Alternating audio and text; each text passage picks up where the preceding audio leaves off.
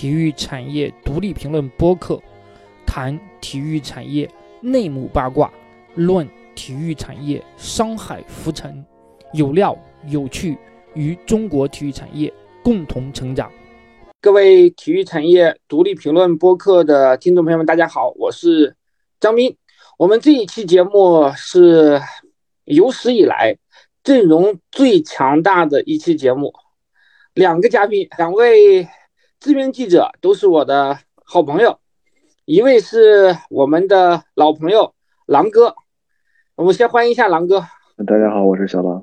另一位也是狼哥的好朋友，而且是狼哥的前同事，曾经也是资深的综合体育记者李一楠，欢迎一楠。大家好，张斌老师好。这个节目录了这么久，刚请到我是是你的失职啊？对，确实是因为咱介绍一下啊，李老师呢曾经。法制晚报做过多年的体育记者，我们当时一起跑过冬季项目，那也是。后来李一楠老师在体坛周报也工作过，也是在这个圈子里还是很资深了。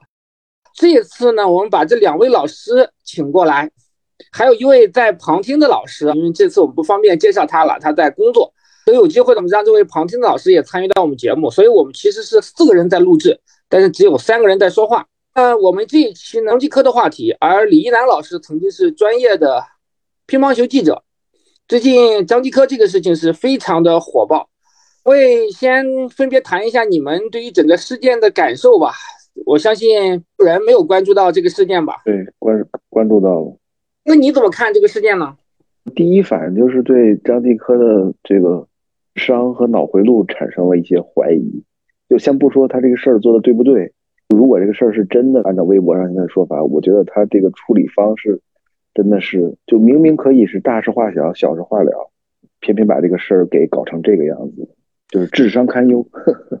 你当然提到了一个是不是真的，那就关于他涉赌的这个传言，其实我之前也听到过类似的说法，但不确定到底是不是真实的。那我们听一下。专业的乒乓球记者李楠老师，他对这个事情的看法吧，他可能要比我们拥有更多的一手的消息。首先，呃，感谢张明老师抬举，因为我是综合体育记者。首先，乒乓球呢是我众多这个项目中的呃一项，其实和很多专业的这个乒乓球记者来来来比较呢，其实我。并不是特别专，但是我可以分享几个小故事。首先，第一点就是我是这个刚才提到这个呃问问这个感受，其实我跟这个狼哥的感受有点类似。就是首先我得知这个消息的时候，我我并没有感觉到特别震惊。一般来说，一个明星对吧，或是娱乐的、体育的，他突然塌房，大家可能会表示震惊。比如说这个形象这么好、成绩这么好的一个一个人，怎么会突然会这样？但张继科这个事儿出来之后。我觉得还是至少从我个人的这个角度来说，没有我没有表示我没有觉得特别震惊。我觉得这个可能发生了就是发生了。跑乒乓球差不多是零九年到一四年，差不多有五年时间，就是一直在关注这个项目。当然，时间也大大小小的这个国乒的赛事，包括我记得当时伦敦奥运会的时候，我也在现场。对他们有些采访，我先举个例子，关于张继科赌博这个事儿，坦白来讲，我之前并不是特别了解，因为有传言说张继科当时从国家队被退回到省队，也是因为赌博。这个也是你前东家的报道，《体坛周报》写的，在二零零五年的时候，那个时候的记者是谁不确定了，但。我因为我今天跟曹雅琪老师还通过一个电话专门聊过这个事儿，他说确实是体坛的报道，但是那个记者是谁不知道了，因为应该不是李婷，那时候李婷应该还没有到体坛周报。对对，应该还没到。首先这是记者有报是有报道的，但是官方其实呃明确的一个回应，所以说这个我们暂时先打一个问号吧，就是说这个可能是真的，但是毕竟当事人包括像国家队的教练，包括省队、山东队那边都没有一个明确的回应，张继科是因为这个违反。纪律是赌博这个原因被退回到省队的。那我当时接触张继科差不多是从一零年、一一年吧。赌博这个事儿，我有有所耳闻，但是我不确定这个事儿，而且这个事儿当面没法问。你当面问他，真敢打你？对他直接就抽我了。新京报这个记者爆料里边，就张继科除了涉赌之外，他还喜欢车。这这个事儿大家都知道。他有一辆库里南。对这个事儿，其实我是可以证实的，因为我举个小个例子啊，就是在当时。这个二零，我印象如果没记错的话，二零一一年乒超联赛那时候乒超联赛还比较火，乒超联赛有一个叫呃联赛的一个颁奖，在北京，应该是在天坛饭店。张继科呢是当年的乒超的 MVP 最佳男子运动员，颁奖的时候呢，我跟他坐一桌，我跟他挨着。印象中我给张明老师还发过这张照片，我跟张继科挨着。我不记得了，有有可能 的，太久远。然后我在跟他聊聊的时候，颁奖那开始典礼之前聊的时候，那个时候运动员纷纷注册微博，很多运动员呢他没有用实名，我就问张继科你是不是也有微博？他说有，他还给我看了一眼，他这个微博名叫 LP 七百。如果是懂车的这个朋友可能知道，LP 七百是一款超跑，就是那个时候一。一年，其实坦白来讲，张继科还没有拿到奥运冠军，但是他那个时候就喜欢车，这个事儿我是知道。以至于到后来伦敦奥运会，他那个他就换了一辆玛莎拉蒂。但是涉赌这个，一方面是当时他没有更多的这个这个事儿爆出来，对吧？因为成绩也比较好，可能你也大家也知道，职业运动员如果有成绩作为遮掩一些这个他的弊端，或者是说他的毛病的，所以说这个事儿就是。这一方面，另一方面，我我之前刚才也跟那个张明老师沟通了一下，我回想了一下，我在这个《体坛周报》做这个做做记者和编辑的时候，我做了一个专题，当时是世乒赛，就张继科赢了马龙之后爆脆一点广告牌这个这个事儿，我们当时《体坛周报》做了一个比较有意思的专题，因为大家都是焦点关注在张继科为什么每次赢赢赢完马龙都无比兴奋，他赢的比赢赢了别人之后可能就比较平淡。但是每次赢马龙之后，就是这个情绪特别激动。我当时做了一个专题，另外从另外一个当时找了一个社会上当时比较火的叫微表情专家，他是属于这种面部基本基本上没有表情的人，看不出来这个表情是赢了还是输了，是开心还是呃是还是失落。但是通过这个微表情的解读，微表情包括这个眨眼啊，我们可以通通过这个角度来解读一些这个人的这个内心的心理活动。当时我就采访了一个。中国政法大学的一个专家，这那个专家还是当时在社会上比较火，经常参加这种各种电视台的一些节目，就请他解读了一下这个这个报道这个标题。当时我还刚才还专门搜了一下，这个专家说，通过对张继科赢完马龙之后暴踢广告牌这个微表情的解读，这专家就下了一个结论，说张继科是一个平时就没有什么规矩的人。啊，这是这个专家专家的一个解读，侧面吧，可能来印证一下张继科。这个性格可能是就这样了，就就养成了啊。那之所以之前没有出现任何大的负面，可能是因为他成绩确实好，国国家队需要他。国乒，特别是男乒这一块，在各个方面给予了他很多的这个保护。现在他退役之后，他离开了体制的一个保护，之前的一些可能一些不好的一个习惯，比如说赌博这个事情就越赌越大，或者说欠了一些债，这个问题就逐步暴露出来了，以至于到现在。呃，一楠刚才给我们分享了很多，确实我们不太了解的这些。对张继科的性格呀，一些历史上的一些东西，我跟狼哥再探讨一下。狼哥，你有没有觉得张继科跟孙杨很像？很像吗？有有相似的地方，就是有狂的那一面。刚才一楠讲到了他不太守规矩这个事情，你没发现，其实孙杨也是一个不太守规矩的这个运动员。对，但是我觉得他们不守规矩，好像表现的方式还不太一样。孙杨的方式是砸尿样，张继科的方式是踢广告牌，确实还是有区别的。不是孙杨，他其实呃有很多方方面都是不守规矩的嘛，但很多方面都是这种作为这个运动队的老大，我要独享一些优质资源，我可以绕开谁谁谁，就这种感觉，我们在日常生活中都能，普通人也比较常见的一种一种不守规矩。张继科可能是这种这种言行上可能更多这种呃没有规矩。他们是不是顶级运动员有很多相似处啊？以自我为中心，比较。这个呃更狂傲，比较高傲，他俩在比赛场上是真的不怯场，心理素质都是非常的好。我觉得还是一楠刚才说的那个，只要你有成绩，就会有人帮你去遮掩一切的不好的东西。久而久之，这个人的行为习惯和思维定式就是，只要我成绩还在，我就可以为所欲为。我认为更多是这方面的，而不是说顶级运动员的一种。共同的一种一种性格特点，有很多国外运运动员或者国内运动员，他也很优秀，也不怯场，但未必像他们俩这个样子。他俩还有个共同点，都是比较喜欢豪车。就像当时还没有驾照的时候开的是卡宴，可能现在看不上了。卡宴才多少钱？现在张继科是开库里南嘛？那是不是孙杨必须也得整一辆库里南？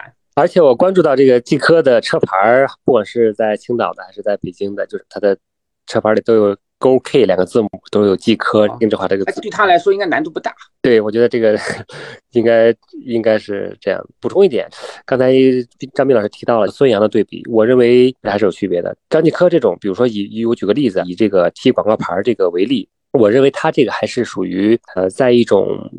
我认为还是还是在，尽管是违反了这个国际乒联的相关相应的一些规则，可能是比如说损害了赞助商的声誉，或者是这些规则，但是我认为他还还是属于在这个道德和法律的大的框架之内的。他不像孙杨，他他酒驾，他无证驾驶，但是这这这这这已经已经不属于这种对，呃，这这已经不是属于这个违法，因为这已经不属于这成绩好而导致的这种运动员的这狂傲这这个这个范畴了，已经触及到法律的边界了。就单纯从这个点来对比。然后另外补充一点，回到这个刚才踢踢广告牌这种，因当时我印象特别深，有两种声音。首先很很明确，就是他这个行为是确实是违规的，而且他当时后后来这个赛事组委会也对他进行了比较严厉的处罚，就当时的奖金是四万。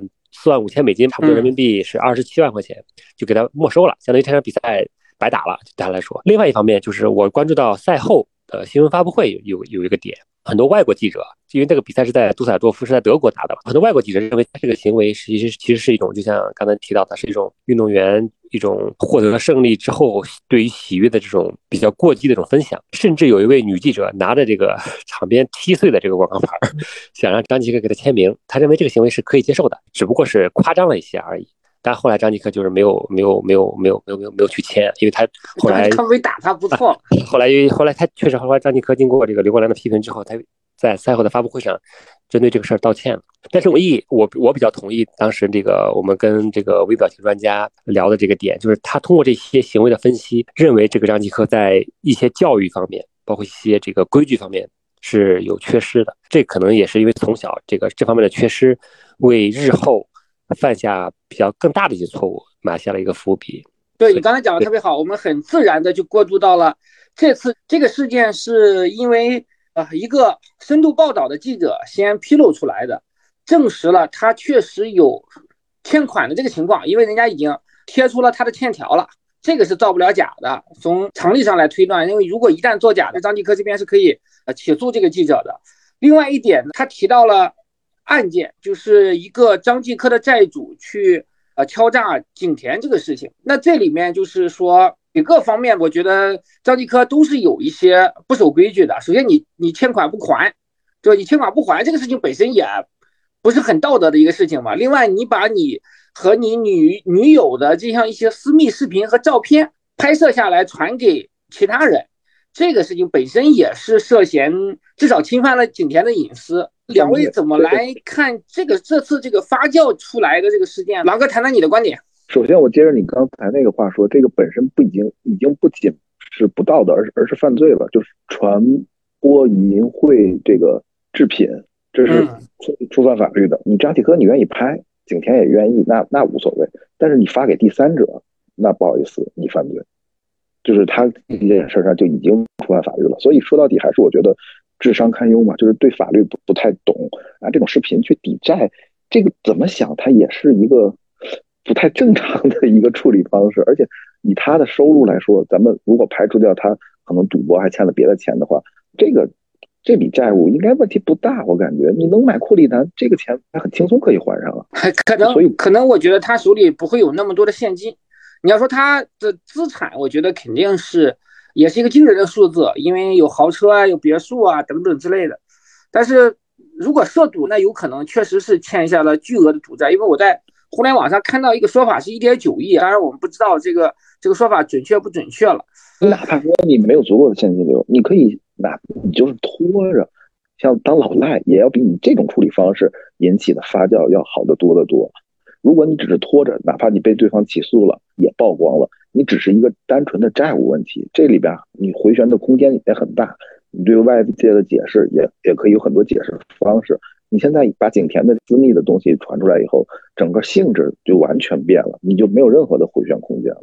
我觉得这债主反正也是挺让我觉得匪夷所思的，也没什么文化，就拿着那视频去跟景甜要钱，他可能想的比较简单。依然给我们接着来分析一下这个事件，你怎么来看待整个这次涉及到景甜、涉及到这个要账这些事情？反正匪夷所思，我觉得。这个债主甚至把这个借条发到互联网上，都比去拿着私密视频或者私密照片去找景甜，嗯，要债更科学、更合理。呃，对我的第一感受，其实和狼哥一样，我觉得这个这个债主是不是呃智商 有点有点问题？他拿着视频去要债，这很明显的是个勒索，是个是一个敲诈勒索的行为。而且后来我是不是这个消息上说这个人是被判了七年是吗？对，被判了七年，他出来之后都不知道哪一年了。这首先这个人处理是有问题的。再就是回到还是把话题回到张继科，我认为他的这个事儿首先是错了，他欠了这个债主的钱，反而是把这个景甜的这个视频对吧，去给去作为一个还债的一个解决方式。所以我觉得这个首先。出发点，张继科这个点是错的，而且错这个错整个错的根是来自于张继科的。回答刚才的问题，就是我们要这个张继科是没有足够的现金，或者是说不足以一次性去偿还，因为他借这个债主其实是五百万嘛。对，五百万其实对他来说其实并不是一个很大的数字，因为我我也我也关注到这个微博上有些消息，就是张继科跟很多人都借钱，不管是网不不不管是网传的田亮，还是一些。其实不是特别熟的，或者对，或者是说一些不是特别熟的一些明明星，动辄就可以借给他两百万、三百万、五百万，甚至一千万。也就是说，其实他如果想还掉这个五百万，他凭借他的这个人脉，或者是说可以，即便是这个东拼西凑或者再借，其实也是可以把这个钱还上的。至少先还到这一步。他这个就是以发送以私密视频、照片这种形式去。做这件事情显然是不对的，而且是是涉嫌违法的，所以我觉得这个这一点张继科是不理智的。再就是说他发的这些声明，因为很多时候现在互联网上已经有这种惯性的思维，那但凡是发声明的、辟谣的，基本上这个事儿就就是真的，对吧？可能他这个处理方式，公关团队处理的方式也不是特别恰当，他没有第一时间去阐明事实，没有去解释这个问题。即便是你错了，或者什么时候没有做错，也应该有一个比较客观的一个一个阐释阐述。如果是错了，其实我觉得此时。去承认错误反而是更好一些。现在这个舆论不断的发酵，包括像微博上，像呃中央政法委的官方微博叫长安健，对吧？长安健已经发发了微博，我关注到昨天人民日报的官方的大号也去转发评论了这样一个一个事情。如果按照过往两三年在微博这个生态中的惯例来说，如果是被中央政法委或者人民日报这样的央媒点名的这些明星，不管是娱乐的还是其他行业的，基本都是结果都是。殊途同归，都是凉凉。那我觉得张继科这件事儿，可能如果是涉及到法律的触犯法律的话，即便是他没有触犯法律，他也这个人设也已经彻底崩塌了。那他后续的系列问题，对吧？大家也看到各种代言已经跟他终止合作，一些涉及到他的形象的一些物料也被撤下来。那后续的这个这个生活，包括可能收入会骤降骤减，还有很多债务需要去偿还。那对于张继科的未来来说，可能也蒙上一层阴影。如果是涉及到犯罪的话，可能会要承担相应的这个法律责任。我比较好奇的一点是，这个事情他并没有成为被告，也就是说，他没有景甜这方面没有追究他传播。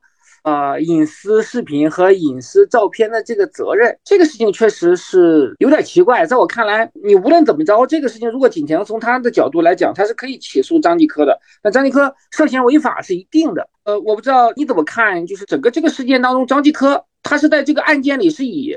证人的身份出现，是不是因为没有提起，没有没有提起公诉？我我觉得可能还是民事，可能是如果是景田这边提起诉讼，警方才会追究。因为他毕竟不是那种成规模的传播，他只是传给了一个人。对，如果是成规模的传播的话，肯定就是公诉机关要提起公诉。是的，是的，是的。简单了解了一下，因为他只是传给了一个人嘛。这个话，即便是景田提起这个诉讼。可能追溯张继科也仅仅是涉及一个行政拘留啊什么之类的，可能就是罚款或者类似这种很轻的一个处罚，也充其量也就这样。那他确实不是大面积的这种传播隐私视频或者是传播淫秽视频之类的。我觉得如果景甜现在再去追溯的是合理的，我是这么分析的，不知道两位认同不认同？可能在那个阶段，因为景甜是公众人物嘛，虽然拍摄这种私密的视频呀、照也是他们的权利。但是这个事情说出来，对于一个明星、一个公众人物，总之是有点儿可能有点尴尬、有点难堪的。那他可能会选择息事宁人的方式，这样的话会影响到他的整个的呃后续的事业的发展。可是现在其实所有全天下都已经知道这个事情了，那他在这个时候，他如果选择自证清白，因为如果你一直是默不发声，那外界可能就会有新的解读，是不是类似有其他把柄掌握在张继科手里啊，或什么之类的。我觉得是有可能的，他再重新提起诉讼来追究张继科这个责任。我觉得按照他之前的处理方式来说，他还是应该不会出声。这种事就是大事化小，小事化了，不出声，过几天另一个热点就盖过去了。你越出声，可能就会往后发酵的，就是不可控。但目前看起来确实有点儿，这个事情就是愈演愈烈，已经是完全超脱体育圈，因为所有周围的人都在聊这个事情了，就。不像一般的体育事件，你哪怕像孙杨当年那个事情，其实也都是咱们体育圈之内的人在关注，外面的人根本不关注孙杨砸尿样啊什么之类的被禁赛啊。那现在这个张继科这个事情是热搜榜一什么之类的这样的一个位置，就全社会都是在讨论这个问题，连续几天热搜上全是各种话题。那一楠，你觉得这个事情未来会怎么怎么发展，怎么走向？张继科有没有可能会，比如说锒铛入狱啊之类的？我觉得这个首先还是要确实要看证据，因为这个媒体的发酵肯定包括像，特别是刚才提到这个中央政法委的微博已经点名张继科这个事儿，一定要查。我个人判断，可能相关部门已经在在行动了。那如果是张继科涉涉嫌犯罪，其实最讲究的就是证据。刚才这个狼哥也提到了，包括张明老师也提到了，为什么景甜一直没有发声？我个人判断是这个事儿。视频的这个传播肯定不是最近的事儿，可能之前就传出去了。其实景甜作为他个人来说，他知道，只是说不愿意去说这个事儿。因为现在这个情况就是，我们还是要我我觉得还是还是应该呃静观其变。我个人认为，不排除景甜会近期再做一个声明，因为我认为张继科借这个债主五百万，那肯定并不是全部的债主，他可能对吧？都知道这个赌徒的心态，可能他。不止肯肯定不不止跟一个人借，可能会借了很多的人。那基于这个事件，有一些另外一些债主，就是张继科长期欠债不还的这些债主，是不是会因为这个事儿跳出来，或者是直接征讨，就要要债？我觉得还是应该再留点时间，让这个事情再发酵发酵。因为但是如果是回到张斌老师这个话题，张杰克是否是是不是涉涉嫌违违法犯罪，其实还是最终还是要看证据。还有一个问题就是，如果他真的涉赌，而警方能够掌握证据的话，那刚赌博这个事情，可能。就已经够他喝一壶的了。对，我觉得是他如果有可能进去这方面的因素，可能会比他传播景甜私密视频的那个会更有可能。但是我们看到张继科的赌博都是在境外，对，这个可能就是确实是不太好。他可能是都是去了缅甸、新加坡这些对不太好的一些赌场吧。对对对对，所以说还是回到刚才的话题，要有证据。正好讨论到说涉赌这个事情，就是张继科目前涉不涉赌，这是一个。外界的一个猜测，呃，没有一个确凿的证据。但是他之前零五年那次被从国家队退回到省队，是因为跟非法博彩是有些关系的。那我们也知道，孔令辉离开国家队是因为他欠赌场的钱不还。这个事情，一楠，你是资深的乒乓球记者，你应该当时你是这个孔令辉这个出事的时候，你是不是还是在做乒乓球记者？你这个事情你能够给我们再帮忙回溯一下吗？我印象不深了，我甚至都不不记得孔令辉是是哪一年的事儿。他印象中应该是欠了这个赌场两百万港币吧。后来是这个赌场是找到他的家属，我记得是好像是新加坡的赌场还是马来西亚的。我印象不深了，那时候我可能已经不好乒乓球了。我记得好像是新加坡。但是这个事儿确实对对这个孔令辉影响很大。他当时可能是还是应该是国乒总教练候选人的候选人，至少是个候选人。带女队，那时候应该主要是带女队。对，反正对他的这个，我认为对他的仕途，包括教练生涯，还是有比较大的影响的。那从张继科和孔令辉这些事情呢，我们能够得出说，可能涉赌在运动员当中是一个比较普遍的现象吗？我先说说两句，我认为不能以偏概全。那你说涉赌，各个我相信各个领域都有，特别是这种。涉及到比分的这种项目，比如说足球，对吧？比分而且可以操控的。那像乒乓球、羽毛球更不用说了，它可以具体到这个小分儿，包括像网球，它都是都每一分都是都是可以去。如果想参与的，参与其中的每一分，它都都是可以去提前去去设设这个局的。他作为当事人的话，其实可以操控这个比分，即便是大。大比分的输赢，它不改变的情况之下，它操纵局分，对吧？小分都是可以去去参赌的，以偏概全去说明这个整个队伍这样的一个传统或者是有个风气，我并不这样认为。我稍微呃纠正一个说法，就是不是去操纵比赛，这个操纵比赛，因为最近确实整个体坛跟赌相关的事情挺多的，除了足球的这个涉赌的，像金金道他们已经被带走了，那斯诺克里面也出现了大面积的这种操控比赛的这个情况，被禁赛。乒乓球这块呢，我觉得他们可能是不是说操纵比赛，而是在业余生活里面喜欢去赌场呀，或者是这种博彩的线上的一些渠道去玩两把。我觉得这个也是他们跟足球那边不一样的地方。足球那边是踢假球，是是为了通过赌球去赚钱。但是不管是孔令辉还是张继科，他们都是在比赛之外去参与赌博。说在比赛里通过这个赌球来赚钱，所以我觉得还不太一样。非法的博彩也是违法的，国家怎么认定这种你你去国外这些赌博的？但是你确实是很难去追究你的法律责任。你说那孔令辉欠赌场的钱，这个是大家知道的，赌场都已经讨债讨上门来了。但是我们国家的法律不会去说你孔令辉违法了，我需要去调查你啊，或什么之类的。这个事情是你在境外发生的，因为境外它是合法的，所以其实如果不涉及到，比如说像操控比赛呀什么之类的，类似这种，或者是说非法将钱从国内运到这种境外的这个渠道，单纯的你去我，尤其是在境外，我觉得是非法的。但是国内可能法律不会去直接去界定这个事情。当然，我我们也不是专业的法律人士，这块确实也没有办法说给出一个很很明确的说法。我们就是一个。一个探讨，首先，无论是在境内还是境外，肯定你参与赌博，一定是说不符合我们国家法律的。那我们作为一个正能量的节目，一定也是坚决抵制的。那具体怎么认定，那可能还是要法律机关、司法部门来。来认定了，我我们只能也是一个简单的一个讨论。但是我觉得你刚才说的那点可能会有问题，就你怎么把资金带出去的？因为像我们知道，我们每个普通人每年的外汇上限，就你把这个钱带到国外去是有个上限的，好像是五万美金，是吧？对，这是最近几年才有的。哦，以前没有这个规定吗？我记得好像以前是没有。你比如说，他那时候去国外，好多中资去国外收购欧洲的俱乐部呀，什么之类的，那个很畅通的，不是存在这个问题的。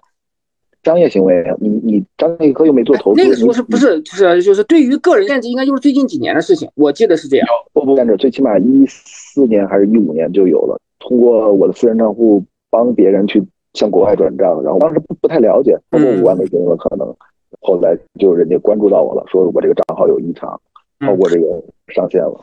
但是对于他们运动员来讲，我觉得可能难度不大，因为他们可能会有海外的这个户头，国外的一些奖金。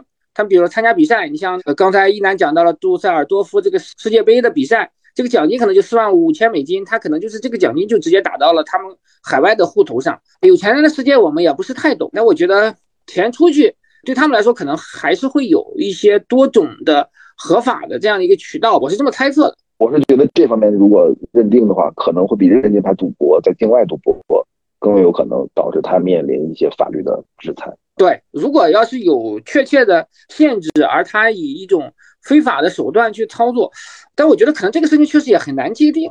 比如说，你找一些专门干这个的掮客，他们是会把钱专门输出到海外的一个博彩公司的账户上，你从国内你将这个钱转到了这个掮客手里，这个事情实际上是很难去追溯的。我觉得这块可能。如果他不在境内涉赌，或者是说不是在境内的这个这样这样直接的线下呀或者线上之类的赌博，可能真的，即便他赌博，我们我们现在说的一切都是一个假定条件，即便他涉赌，恐怕也确实也比较难认定。一楠，你分享一下你的看法。这块确实，呃，像张斌老师说的，其实这个一是。就我我还是坚持我的观点，就是不管是怎么认定他，这个还是要看证据。我相信相关机构应该是在，如果是关注到这件事儿，我认为已经是在调查之中，确实要看证看这个证据，才能去确定这张继科是否是否涉嫌违法。再就是说，刚才回到这个话题，如果是涉涉嫌境外赌博的，他的资金是对吧？资金的来源、资金的这个用途，很多方面其实是从国内来角度来说是很难去追溯的。即便我们不谈。张继科或者是运动明星、娱乐明星，其实很多大佬、商界大佬也在国外经常赌的倾家荡产，那其实也没有成为现你 你这么说话还是要谨慎一点啊，先生。商界大佬可能会找你的麻烦，所以说就还是要看看证据等这个调查的结果。OK，那整个这个事情实际上关于张继科这个人，以及到于这次的这个事情的完全发酵出来，我觉得我们也已经基本上梳理了一下。接下来我们去讨论一下，说啊。张继科已经那么有钱了，那我们从商业的角度，因为我们毕竟是一个偏向于体育产业相关的播客，《体坛周报》二零一六年推出的中国财，二零一七年推出的二零一六年的中国财富榜上，是张继科是一年赚六千万。那我从商业的价值上角度来讲，两位怎么看？你觉得这个六千万这个数字靠谱吗？因为，尤其是《体坛周报》是一男的。老东家，我不知道你参与过没参与过这个这个这个工作啊？那这个肯定是一个预估的情况。那就是张继科他的商业价值在巅峰时期真的有这么大吗？就是运动员的这个收入榜，我印象中应该参与过。但是坦白来讲，就是我们做记者的时候，那个那个度和现在，特别是近几年，就是很多明星获得收入的主要方式，因为之前对吧？像张继科商业价值达到最高，应该是在伦敦奥运会之后，那看他的。主要的这个商呃商业的这个营收的来源其实是代言。啊，就代言。那现在很多明星、体育明星、娱乐明星，他其实我也关注到，更多的收入可能不只是代，不，可能不并不是代言，而是来自于，比如说网综艺节目，钱是远远高于代言收入的费用的。那另外，其实张继科还有自己的生意，对吧？他不不管是开奶茶店，还是做投资一些其他的一些一些机构，他有这方面收入。他可能会有一些直播间的一些售货，可能会涉及到这个收入的一个分成分佣。这样的一个这这对吧？这样一个收入，所以说我认为呃六千万这个数字，我个人对这个数字我并不质疑。我认为这个数字对于这样一体量，这样一个大家可以对比，你们可以对比一下孙杨嘛？孙杨的收入其实收入远远高于张继科吧，或者是等差不多。一六年的时候，你们体坛周报做的那个财富榜显示是孙杨第一嘛，六千九百万，对吧？张继科第二是六千万，对，差不多。我我觉得这个数字是我认为是相对来说靠谱的，我甚至是说都。不止这个数，我我个人认为是保守的数字，它还有很多其他的一些额外的收入。但是对这个收入来说，我并不质疑。王哥分享一下你的看法。我觉得如果是倒推的感觉也是比较靠谱，因为这一次很多品牌方立刻就跳出来说，他会有那么多代言吗？我我确实也感到有点有点吃惊了。昨天一天就有十六家品牌跟他切割，有十六家跟他切割，那这十六家。未必是同时，现在都跟他有合作，有一些说是之前已经结束了，但最起码是有过。对，十几家的的合作，或者不是代言，其他的一些方式的合作，那一家两三百万很正常，一两百万这种，那十几家恐怕还不止。所以说，从这样倒推回去的话，六千万差不多。何况他那个时候是现役运动员，还有各种我国内的体体育局的奖金，对吧？对，级别的。对，因为他是里约奥运会是一金一银，伦敦奥运会是两金，这。三金一银换算成人民币的话，可能就得有个三千万左右。从国家到山东省，因为山东省奖励也特别高，再到这个青岛市。另外，我印象中，呃，因为当时国乒签约了燕京啤酒，国乒有一次应该是敦之后还是里约之后，我他们专门到燕京啤酒厂转了一圈，每每个冠军又是一百万。说这些对，就除了除除了奖金收入之外，这些合作的呃企业的赞助也有也是有奖金的。就这种乱七八糟的收入加一块就不少。刚才讲到的有一点是我之前没有特别考虑过，没想到他们参加综艺节目的价格这么高。他一六一七年左右，他录一档综艺的话，收入是多少？你们先猜一下。要看几集吧。这个按常规的吧，可能八级、十级类似这种。蓝哥先猜吧。我猜得五百万左右，因为我一六一七年的时候，你们也知道，我带某位退役的冬奥明星参加过这些种电视的。真人秀类的节目的录制，可能单集的价格在三到五十万吧，五十万上下差不多。呃，那行行，蓝哥猜完，我来分享一个数字吧。我不是猜，因为我觉得蓝哥这个数字太保守了。是，对我我大家都想的一个娱乐节目叫叫《奔跑吧兄弟》，这个大家都知道。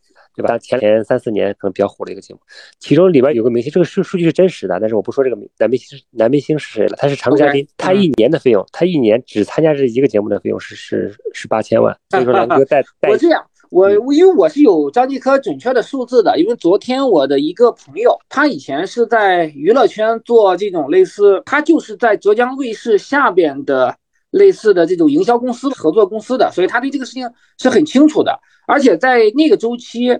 张继科和田亮是同一个经纪人，就是张继科后来是签到了田亮这个经纪公司。他告诉我的是，张继科参加一季综艺节目的录制的要价是两千万人民币，差不多，因为差不多，我认为是合理的。我觉得是这样，因为我刚才说的那个呢，就是说当时带的那个冬奥明星呢没有翻红，当时他是属于可能整个商业价值比较低的时候。另外呢，时间也比较久了，是一五一六年左右的事情，那时候可能价格还没有完全起来。对，而且呢，参加的是北京卫视，大家也知道，在综艺这一块儿的。你你越说，我觉得大家越能听出来是谁了。虽然我知道这个人是谁，那我我不能说名字，说名字的这个性质就不一样了。就那我也知道是谁了，可能还封杀过我。而且而且他是这样，我当时参加了这个节目以后，我发现啊，一些真人秀或者是竞赛类的节目都是有很多黑幕的，而且你参加的集数越少，你的单价是越低的。不说你参加集数，我以为。比如说参加一呃一期飞行嘉宾录制，可以要的价格更高一些。没有，当然了，可能跟咖位也有关系。因为这种节目呢，呃，它娱乐明星是主打的，你这个体育界的跨界明星，它是一个一个每一集的一个元素，不是非你不可。人家有要捧的人，捧的那个人，他那个合同直接签的就很长，而且价格就很高。你呢，人家就直接跟你签一级或两级，从签合同的时候就注定你会被淘汰，不管成绩怎么样都会被淘汰，你的价格也也就被压的比较低一些。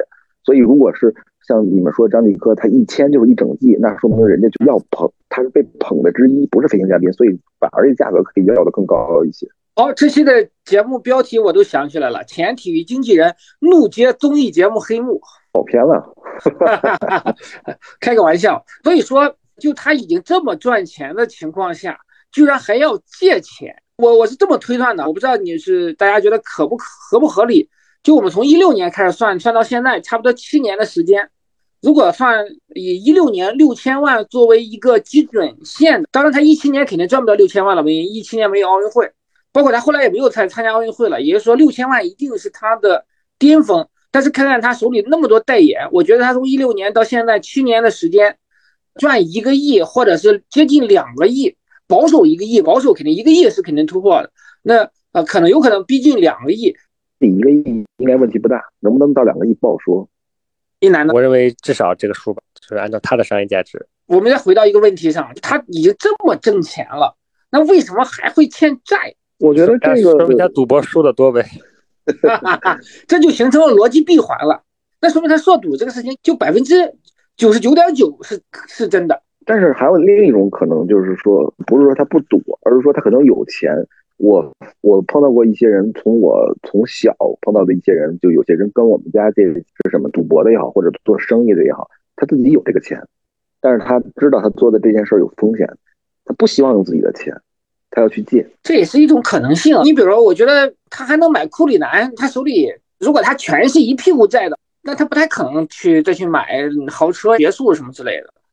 对，而且你想，你买库里南，而且这么高调，所有人都知道那些。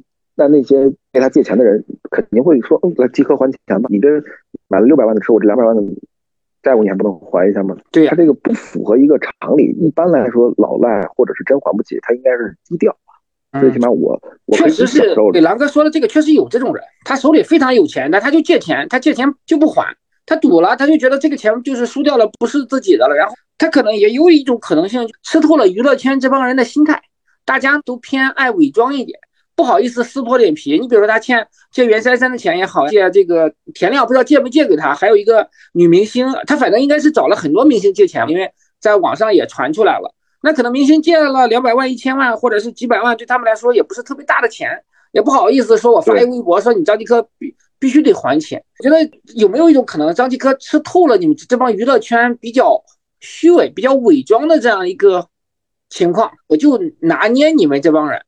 我觉得倒未必是说吃透的这种心态，而是你刚才说的那个，就是这点钱对于他们来说不算钱。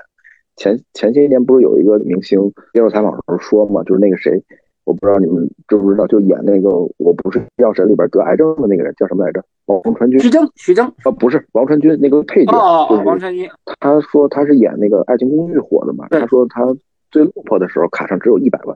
都不知道怎么活了，就这个话，我天，可以，就这这个话说出来，对普通人就是一一种刺激，你明白吗？这个钱对他们来说，这不是钱，一百万两百万，确实，因为他们一年的话，可能真的，你就看郑爽，我们我们按爽子的一天二百多万的那个标准来算嘛，好多明星真的这就是几百万上千到手了，而且大家借给他钱的时候，也不知道他是要干嘛，也不知道他要赌博，嗯，也不知道他是。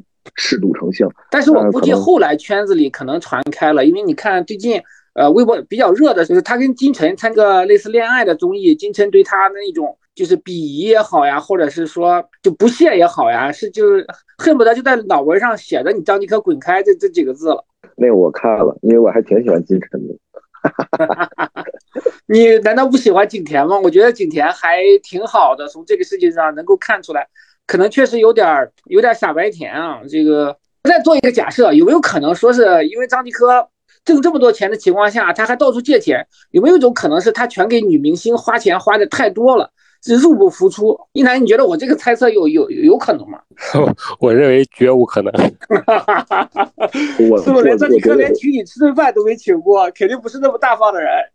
我觉得也不可能，因为就是你刚才说的那档综艺节目，他跟金晨那档，他。张继科大概表述，他觉得女人就是应该那种，相夫教子啊之类的。就是我觉得把女性或者配偶定位成这样的人，不会给给他的配偶花太多钱。是我们山东大直男的一个风格。这个怎么地？因为因为你看到媒体上这个说，这个张继科的父母 当时给这个张继科选儿媳妇定标准的时候，就是必须是医生或者是教师，嗯，且身高不能低于一米六六。后来这个刘诗雯因为身高只只有一米六一，就无法 就无法达成。难道不应该是首先一点是得有编制吗？就是刘诗雯是运动员都不行，必须得是有有编制的这个公务员。对，有编制的公务员、教师或者是医生。然后呢，开一奥迪，呃，开一奥迪车，然后最好后备箱里还有单位发的大米啊、劳保用品啊之类的。这个符合我们山东父母的对这个。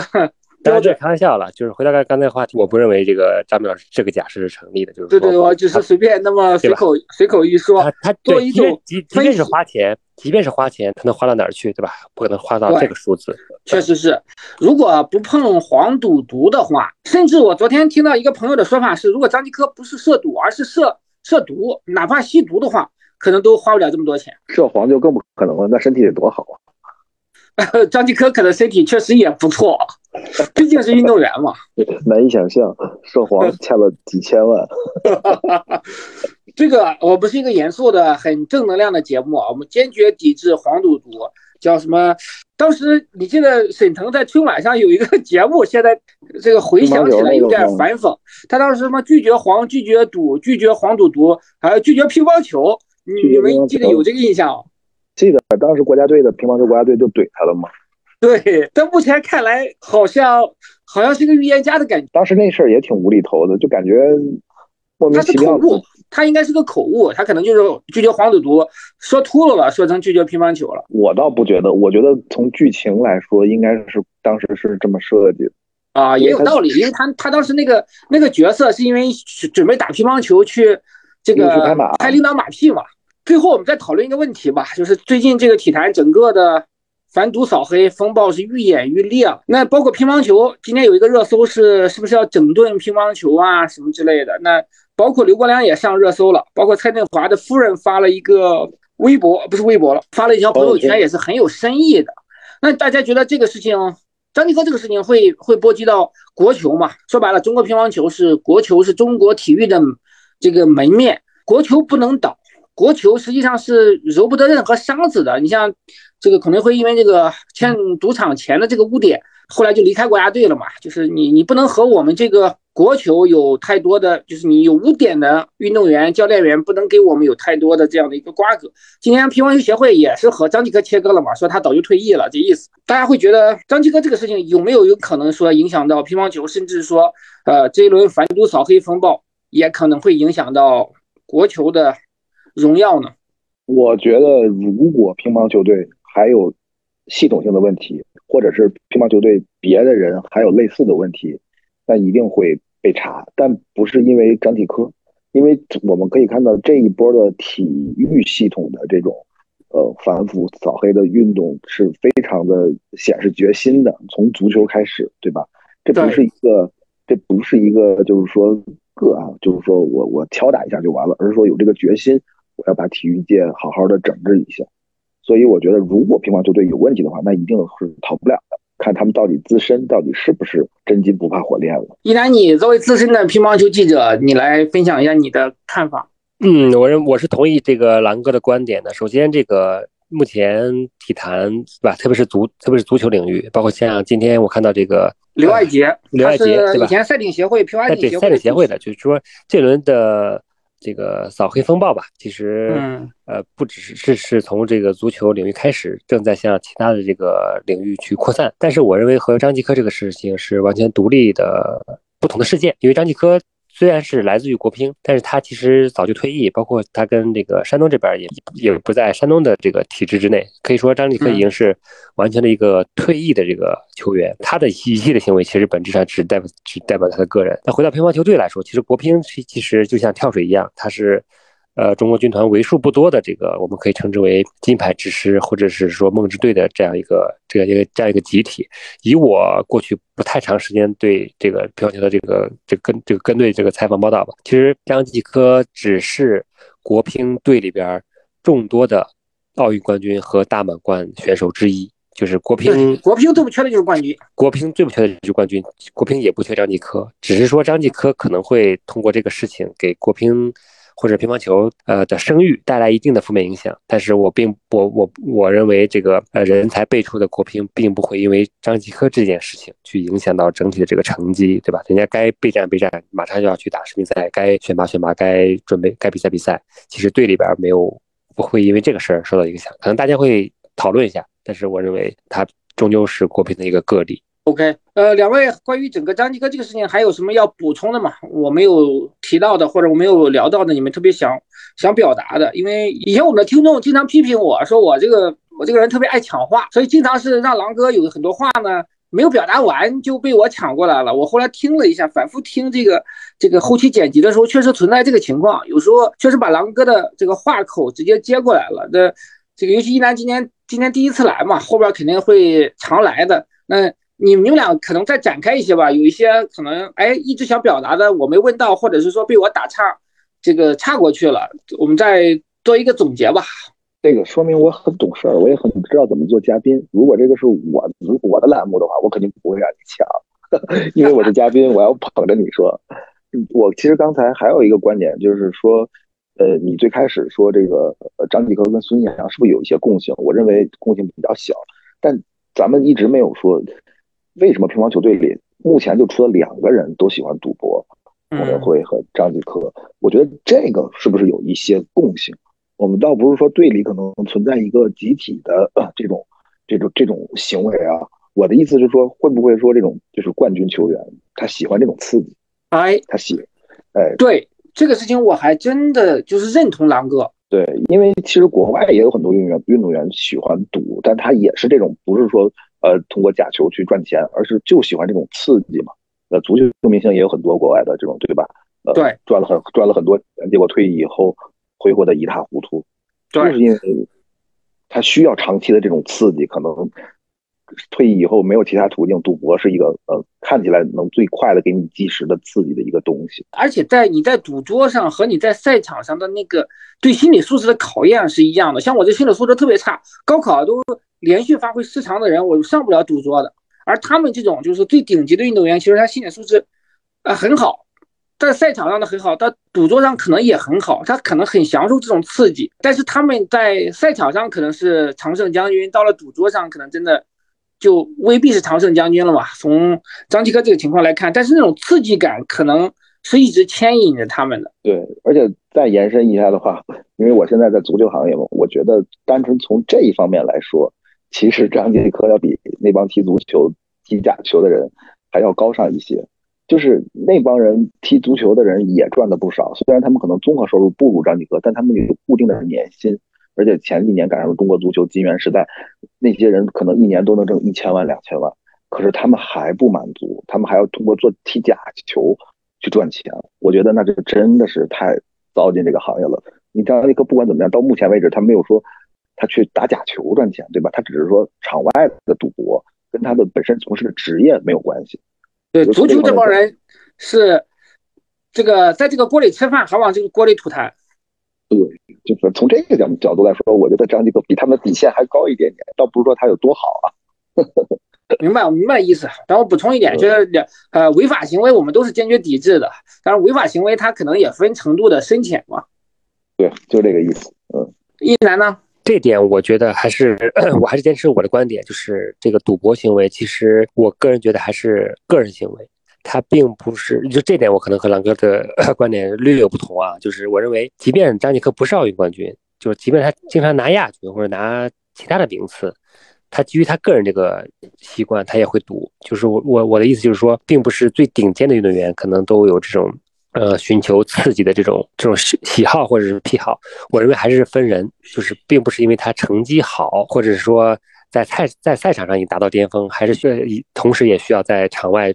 找一些更刺激的这个事情去做，就是我我可能我可能认为张继科还是一个个例，尽管这个国乒里边有孔令辉也有这种习惯，我似乎不觉得这个和他们的这个取得 都是大满贯这个选手可能有相应相应相相对应的这个联系，因为因为我们知道很多运动员即便是名气不大，对吧？